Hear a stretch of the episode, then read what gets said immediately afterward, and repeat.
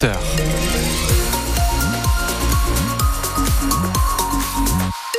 sais pas trop ce que je pourrais vous donner comme conseil. Rester au fond du lit ou mettre le nez dehors. En tout cas, il y aura de la pluie aujourd'hui. L'avantage, c'est qu'il va faire doux, compter 7 degrés en moyenne au réveil dans le département. On en parle juste après le journal de Pauline Boudier. Bonjour Pauline. Bonjour Julien.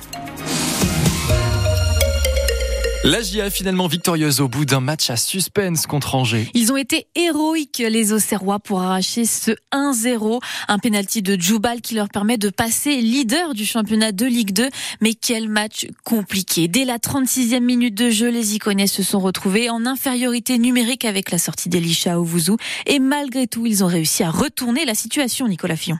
Imaginez résister pendant une heure à 10 contre 11 face à Angers, leader au coup d'envoi. On a montré que voilà, on pouvait contre vents et marées euh, faire face. Le meneur y connaît Gauthier Hein, impressionné par la solidarité de son équipe. On a su faire le dos rond, faire des choses qu'on n'a pas euh, l'habitude de faire, c'est-à-dire euh, se mettre bloc bas et attendre l'opportunité. Finalement, le salut est venu d'un penalty transformé par le capitaine Joubal à la 90e minute. Moi, je savais que c'était un penalty difficile. Déjà, je savais que je ne pouvais pas pas raté.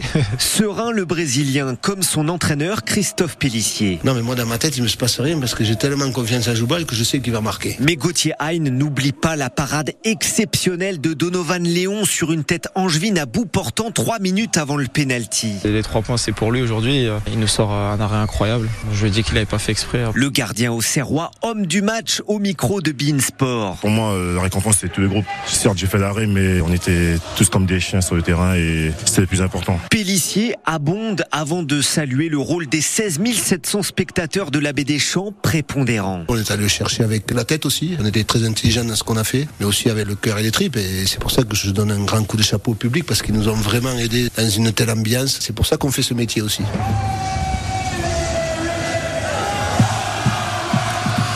La baie des Champs à guichet complet hier pour cette victoire. Elle place les Auxerrois un point, un point devant Angers et loin devant Grenoble et Laval, les troisième et quatrième, sept points derrière la GIA.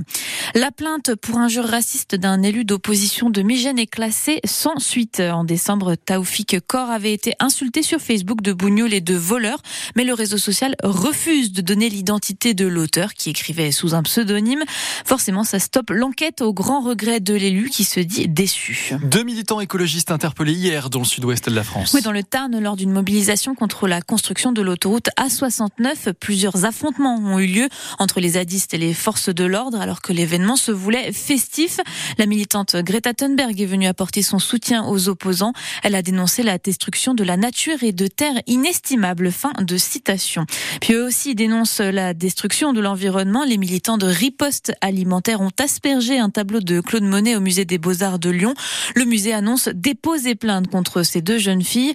Le mouvement avait déjà mis en place une action similaire contre la Joconde. C'était il y a deux semaines. Les musulmans pratiquants de sens vont enfin pouvoir prier dans de bonnes conditions. Leur nouvelle mosquée vient d'ouvrir hier ses portes, deux salles de prière revêtues d'un large tapis bleu nuit et surtout de la place 1000 mètres carrés pour accueillir jusqu'à 1500 fidèles. Voilà de quoi ravir Jalal et Safiani, vice-président de l'association culturelle et culturelle de Sens, porteuse du projet. Beaucoup d'émotions, c'est un projet qu'on attend depuis une dizaine d'années. Vous voyez bien les fidèles, l'engouement que ça génère. On est très fiers. Aujourd'hui, vous savez, quand vous avez un lieu aujourd'hui où vous ne pouvez pas accueillir euh, dignement vos fidèles, c'est compliqué. Le manque d'espace, la vétusté, le risque d'avoir euh, les autorités qui viennent nous fermer euh, pour des raisons de sécurité l'ancienne mosquée. Alors il fallait anticiper, il fallait la communauté, les musulmans ont travaillé, femmes et hommes, pour que ben voilà aujourd'hui on puisse avoir ce lieu où on peut venir échanger, partager avec des musulmans, avec des non-musulmans. Voilà, il y a une ouverture d'esprit. On fait partie à part entière de la société. Donc c'est important pour nous qu'on puisse aujourd'hui euh, avoir notre lieu de, culte. Et comme je vous le disais, aujourd'hui, pour pouvoir aussi partager avec euh, les chrétiens, les juifs, les athées, c'est important aujourd'hui pour nous, c'est important.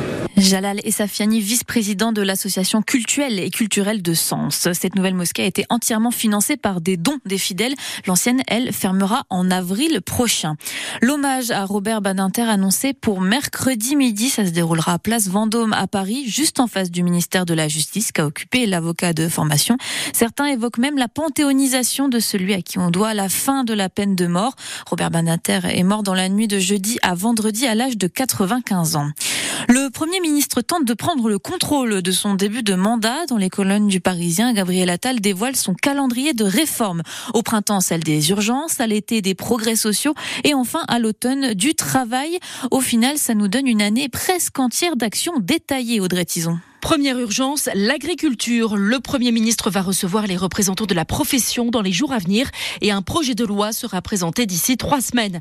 Au menu du printemps ensuite, une loi Macron 2 pour libérer la croissance et le développement des industries.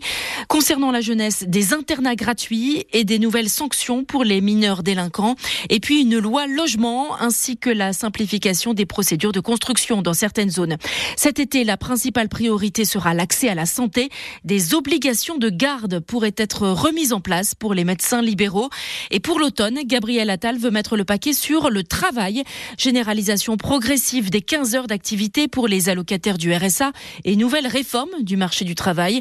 Tandis que les écoliers découvriront le choc des savoirs et les dédoublements de cours pour les 6e et les 5e. Et ce calendrier fixé avec son gouvernement, avec un mot d'ordre de la part de Gabriel Attal, je cite, de l'action, de l'action et encore de l'action.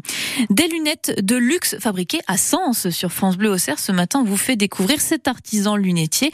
On est allé à sa rencontre dans son atelier, un métier rare. Ils sont à peine cinq dans toute la France. Reportage à suivre dans le prochain journal. Et pour vous mettre l'eau à la bouche, sachez que c'est lui qui fait les fameuses lunettes de Michel Polnareff. Le 15 de France arrache une victoire face à l'Écosse. 20 à 16, première victoire pour cette deuxième journée de tournoi des six nations à l'issue d'un match compliqué. le tournoi, il continue cet après-midi. L'Italie, prochain adversaire, adversaire des Bleus affronte l'Irlande. Et puis la Saint-Valentin, c'est dans trois jours, mais on prend un peu d'avance à Toussy avec un loto, le loto des amoureux. Ça se passe à partir de 11h à la salle des fêtes.